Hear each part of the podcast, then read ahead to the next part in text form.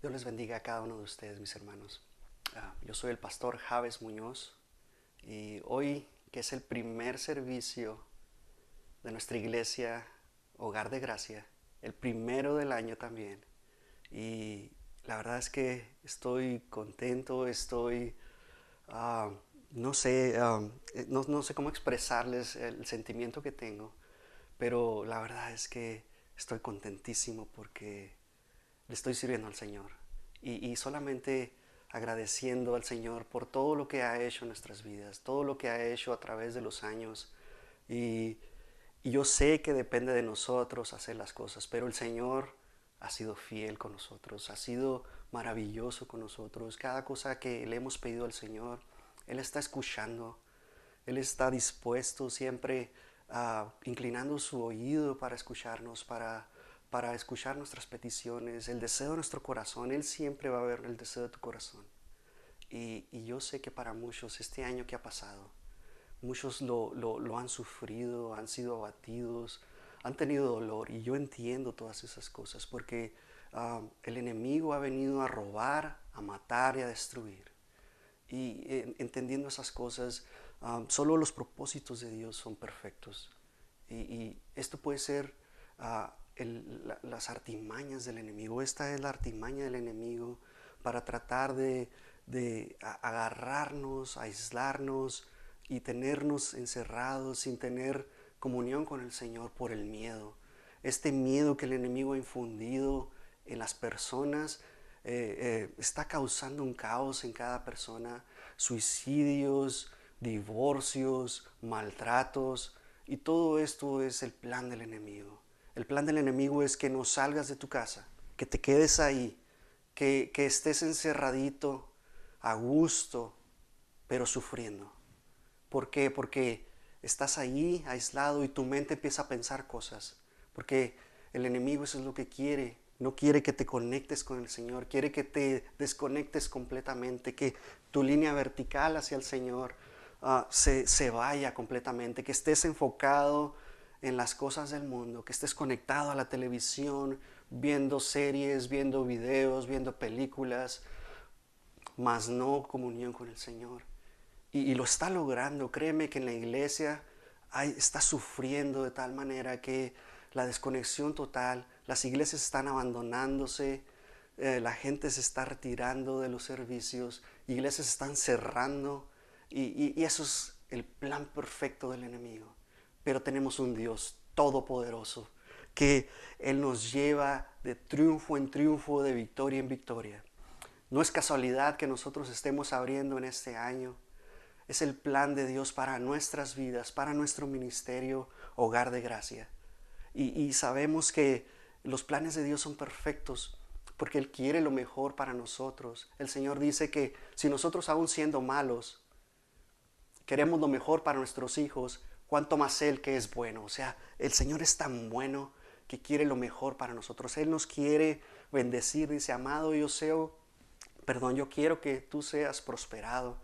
Él quiere prosperarnos en todos los aspectos de nuestra vida, pero tenemos que cumplir con sus mandamientos, hacer las cosas, amar a Dios por sobre todas las cosas.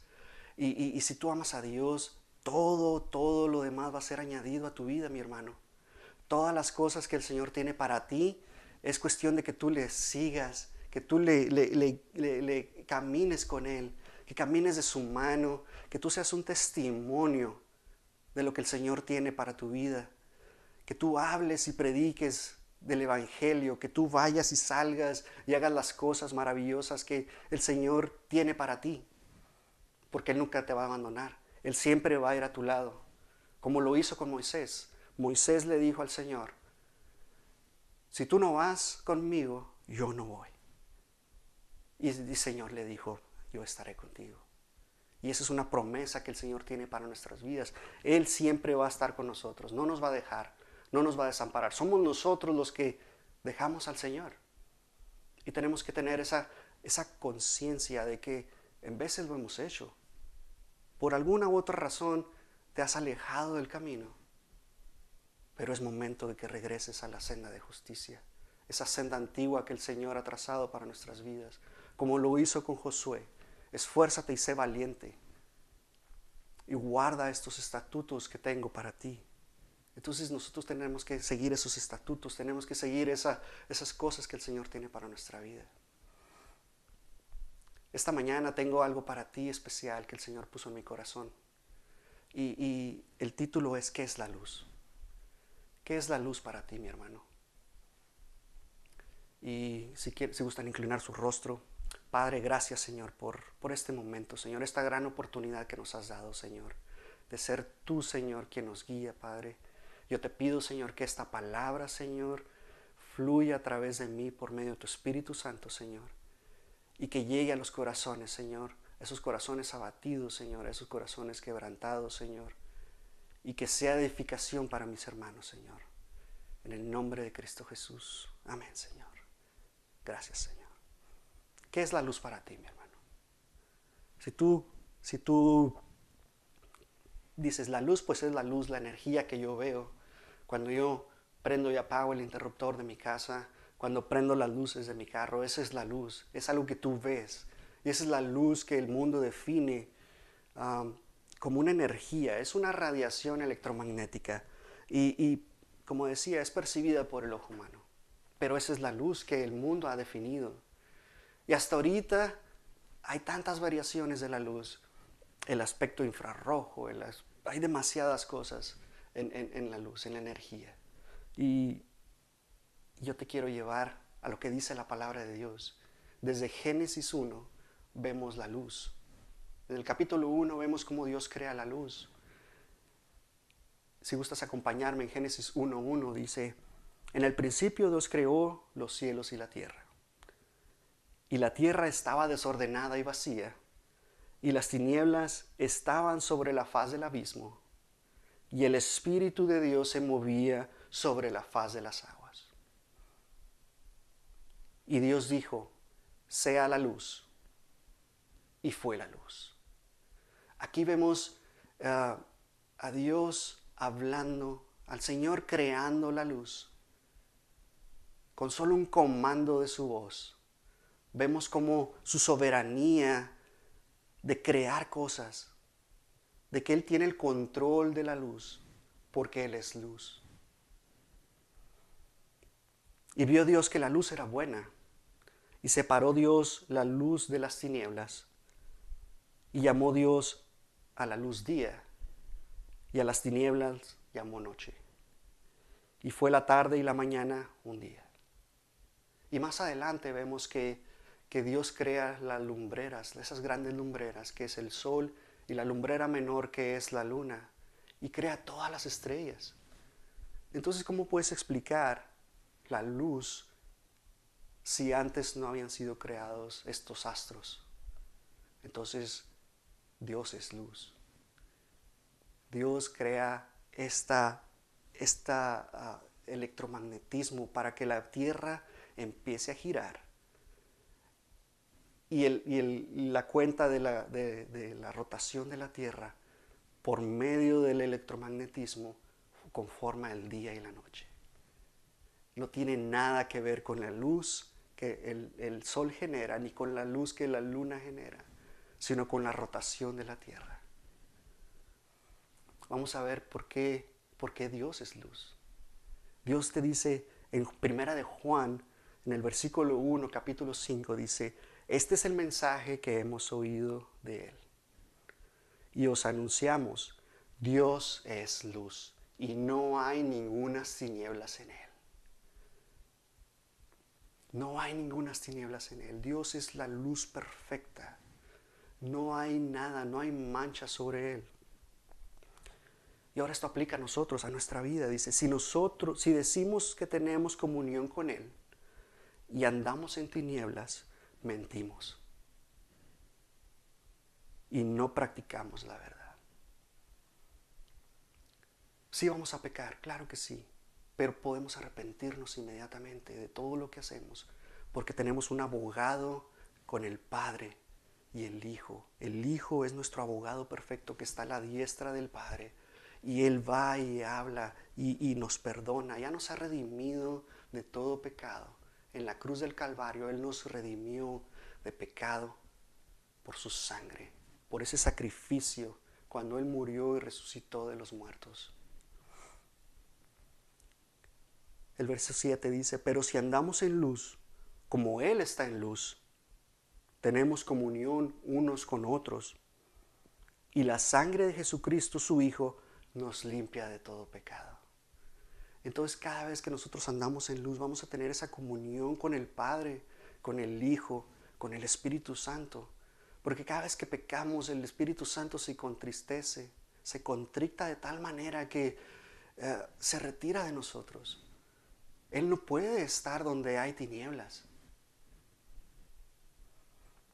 Dice, y si confesamos, el verso 9 dice, si confesamos nuestros pecados, Él es fiel y justo para, para perdonar nuestros pecados y limpiarnos de toda maldad.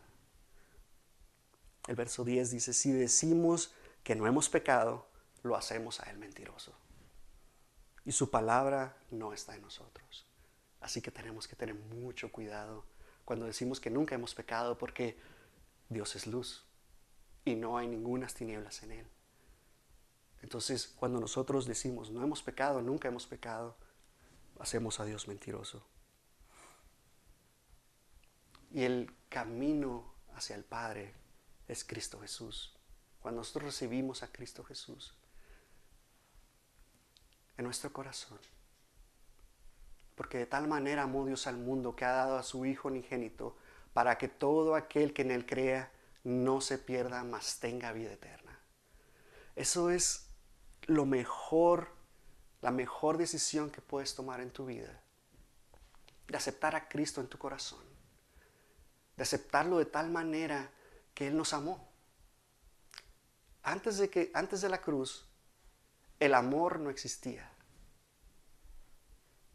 Fue hasta el momento en que el Hijo y Dios manda a su Hijo. Ese es el amor perfecto que Dios tiene para nosotros.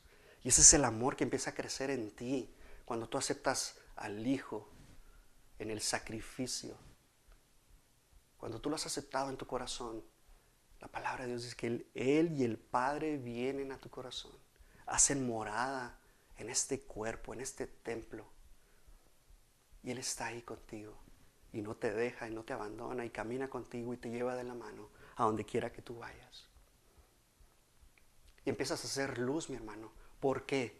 Porque Juan 8:12 dice, otra vez Jesús habló diciendo, yo soy la luz del mundo y el que me sigue no andará en tinieblas, sino que tendrá la luz de la vida.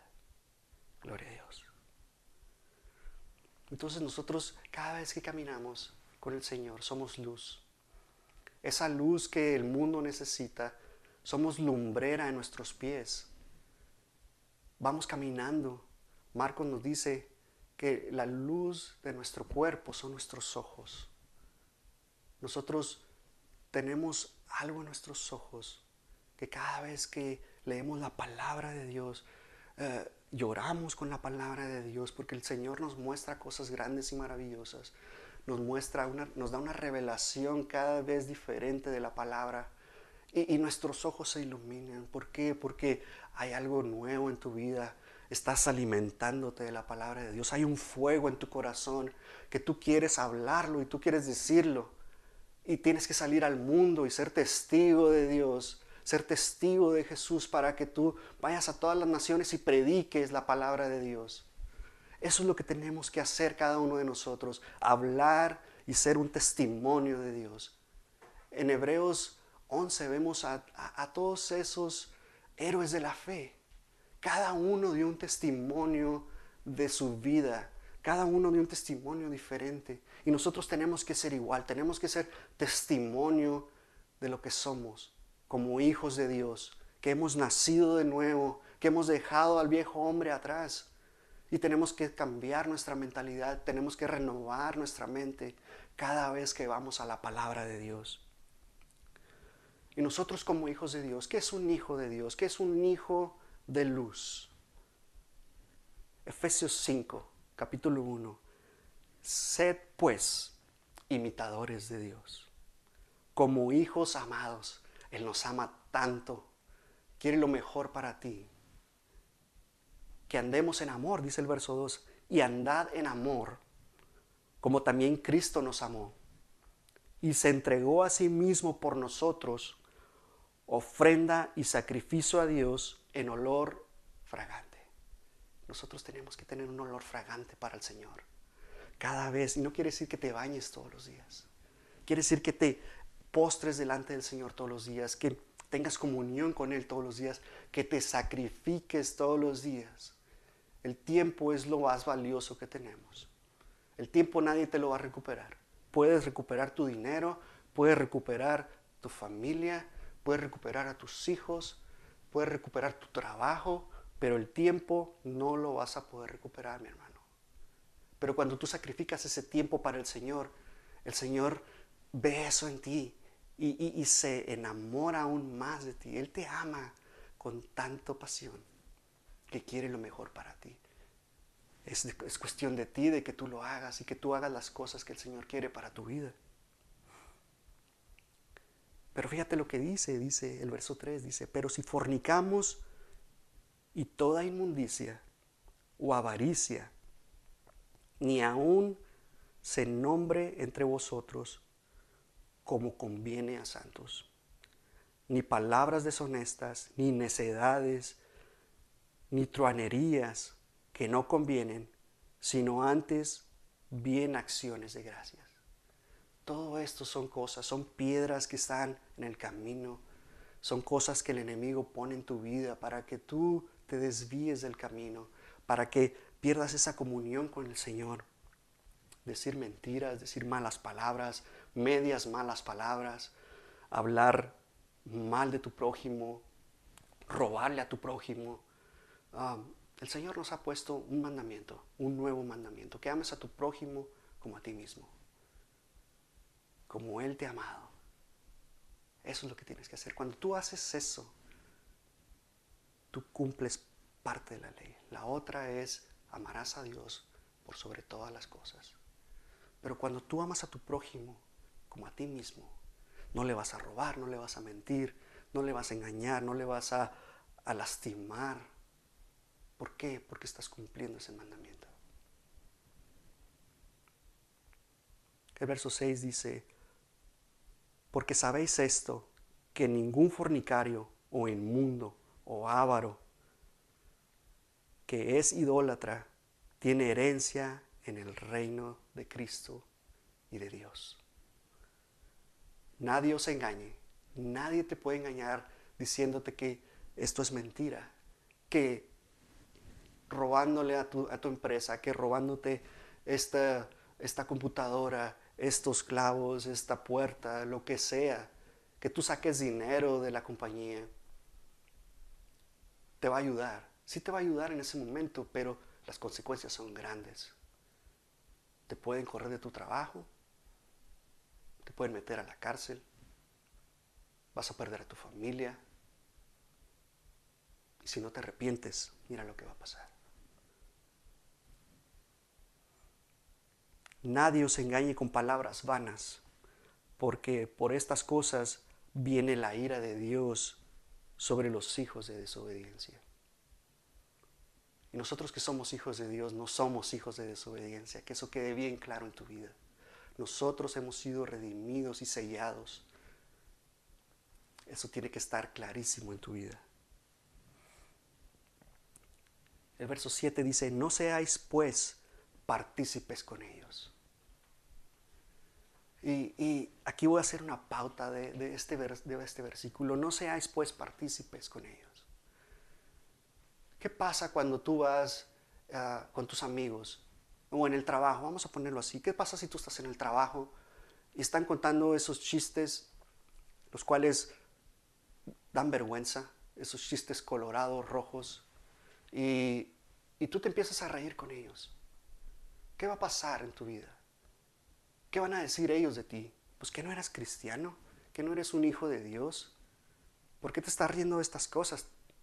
Tú lo que debes de hacer inmediatamente es apartarte o no reírte, quedarte serio, simplemente que ellos vean que para ti no es causa de gracia. ¿Qué pasa si te invitan a robar? tú inmediatamente tienes que huir de ahí. ¿Qué pasa si te dicen, hey, pues tómate esta copita en una reunión familiar? No pasa nada. El cigarro no te va a matar. ¿Qué tal si tomas una, un, marihuana o algo así? Eso no te va a matar, pero vas a ser una piedra de tropiezo para tus hermanos, para tu familia. Porque van a decir, bueno, pues si Él lo hace, ¿por qué yo no lo puedo hacer? Y eso que Él es un hijo de Dios, eso que Él es cristiano, yo lo puedo hacer también. Y a mí pues nadie me va a decir nada, Dios no me va a decir nada porque yo soy bueno. Entonces tenemos que tener mucho cuidado con eso. He visto muchos hermanos que, que hacen eso y la verdad es que no conviene. Todo te es lícito, más no todo te conviene, dice Pablo. No todo te edifica. Tenemos que tener mucho cuidado con lo que hacemos, cada cosa que hacemos. Siempre tenemos que hacerlo como si fuera para Dios, con una excelencia perfecta para Dios, para el Señor. Todo lo que hagas y todo te saldrá bien, mi hermano. A los justos el Señor tiene una misericordia por ellos. Ni siquiera su descendencia va a sufrir. Tienes que ser justo de tal manera, como lo vemos en Salmos. Tenemos que ser justos en todo momento. Caminar la senda de justicia. El verso 8 dice, porque en otro tiempo erais tinieblas. Y la verdad es que las tinieblas te esclavizan. Es como un grillete agarrado en tu pierna, en tu mano, que no te deja avanzar. Estás estancado, como el pueblo de Israel con esos 40 años, dando vueltas en el desierto. El Señor tuvo cuidado de ellos, tuvo misericordia de ellos, de la descendencia de ellos, tuvo que morir esa generación para que pasaran al otro lado. Las tinieblas solamente te mantienen ahí, no te dejan hacer nada. El enemigo llega y te dice, pues no que eras cristiano, ah, tú no puedes ir a la iglesia, tú no puedes hacer esto. Tenemos que tener mucho cuidado. El enemigo no tiene control sobre nuestra vida. El enemigo viene y te quiere manipular, pero tú tienes el yelmo de la salvación, el cual no deja que el enemigo hable a tu, a tu oído, a tu mente, a tu alma. Cuando tú controlas eso, cuando tú te vistes con toda la armadura, Efesios nos dice que nos vistamos con toda la armadura. Cuando el enemigo viene y te lanza esos ataques, tú tienes ese escudo de la fe para tapar esos dardos envenenados de fuego que vienen hacia ti. Y sacas la palabra de Dios y te defiendes con ella y alejas al enemigo. Y le puedes decir al enemigo, no solo de pan vivirá el hombre. Entonces, tú tienes ese control sobre el enemigo. El enemigo, el Señor nos ha dado autoridad sobre el enemigo y lo ha puesto bajo nuestros pies, dice la palabra. Lo podemos pisotear. ¿Por qué? Porque el enemigo, tú tienes ángeles que acampan a tu alrededor. El Señor dice que envía ángeles a que tu pie no tropiece. El Espíritu Santo está contigo, Él te está hablando antes de que la vayas a regar. Él está ahí tratando contigo. Y es cuestión de, de ti, de que tú hagas las cosas como deben de ser. El verso 8 dice, porque en otro tiempo erais tinieblas, mas ahora sois luz en el Señor. Gloria a Dios. Andad como hijos de luz. ¿Cómo puedes medir tu luz? ¿Cómo puedes medir la luz que tú tienes? El verso 9 nos lo dice, dice, porque el fruto del Espíritu en toda bondad, justicia y verdad porque el fruto del Espíritu tiene que estar en tu vida. Tú debes de dar ese fruto en todo momento. Tú debes de dar ese amor que es lo más grande que puedes dar. No puedes dar amor si Cristo Jesús no está en tu vida. Porque ese es el acto del sacrificio. El, amor. El amor es parte de nosotros. Es lo que el Espíritu te da. Ese amor que, que está contigo donde quiera que tú vayas. ¿Por qué? Porque Cristo está en ti. Por esa razón el amor Es, es, algo que el Señor te ha dado, es algo que tiene que salir de tu corazón y de tu boca, porque del corazón mana la vida. Todo lo que tú hables tiene que ser de edificación, mi hermano, porque nace del corazón. No viene de lo que estás pensando, o sea, todo lo que edifica viene del corazón. Después tenemos el gozo. El gozo es parte de lo que tienes que tú estar haciendo todo tu tiempo. Todo el tiempo tienes que estar gozoso. No importa la circunstancia, no importa lo que hagas. El amor y el gozo tienen que estar contigo. Ese gozo, a donde quiera que tú vayas, una sonrisa. Tú tienes que estar feliz, no importa lo que tú hagas. No importa lo que, en donde tú estés trabajando, lo que tú hagas, tu gozo. Deben de reconocerte porque tú eres contento, tú siempre estás feliz, tú siempre eres positivo, tú siempre estás dando el ánimo, tú siempre das palabra a tus hermanos. Ese, ese, ese gozo, esa paz que sobrepasa tu entendimiento esa paz que el Señor te da. El Señor dijo, mi, paz les dejo, mi paz les doy. Cuando llegó con los, con los apóstoles. Esa paz que el Señor te da. Siempre tú vas caminando con paz. No importa donde quiera que tú vayas, tú tienes paz. No importa la ciudad a la que tú vayas, tú tienes paz. El Señor está contigo, no te abandona.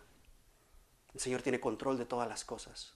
Esa paz que sobrepasa tu entendimiento. Tú vas a tu cama recuestas tu cabeza y tú tienes que dormir en paz, tranquilo, como un bebé, porque tienes esa paz que sobrepasa tu entendimiento. Y todos los frutos del Espíritu se desarrollan en ti. Es el amor, el gozo, el paz, la paciencia, la benignidad, la bondad, la fe, la mansedumbre y la templanza. Todo ello conjuga cómo podemos medir tu fe. Perdón, cómo podemos medir tu luz. Tu luz es la forma en lo como, se puede medir. El verso, el verso 10 dice, comprobando lo que es agradable al Señor. Tus frutos, ese fruto que tú das, todas tus obras. No te vas a ir al cielo por tus obras, te vas a ir al cielo por aceptar a Cristo Jesús en tu corazón. Pero tus obras son una confirmación de que tú has acertado a Cristo en tu corazón. Todo lo que tú hagas tiene que tener obras, porque la fe sin obras es muerta. Y el verso, 6, el verso 11 dice, y no participéis en las obras infructuosas de las tinieblas. Y aquí está la clave, mi hermano. Sino más bien repréndelas. En el nombre de Jesús, tú reprendes todo. Él nos ha dado la autoridad para reprender, para echar fuera demonios, para sanar enfermos en su nombre. Tú tienes esa autoridad delegada por parte de Jesús.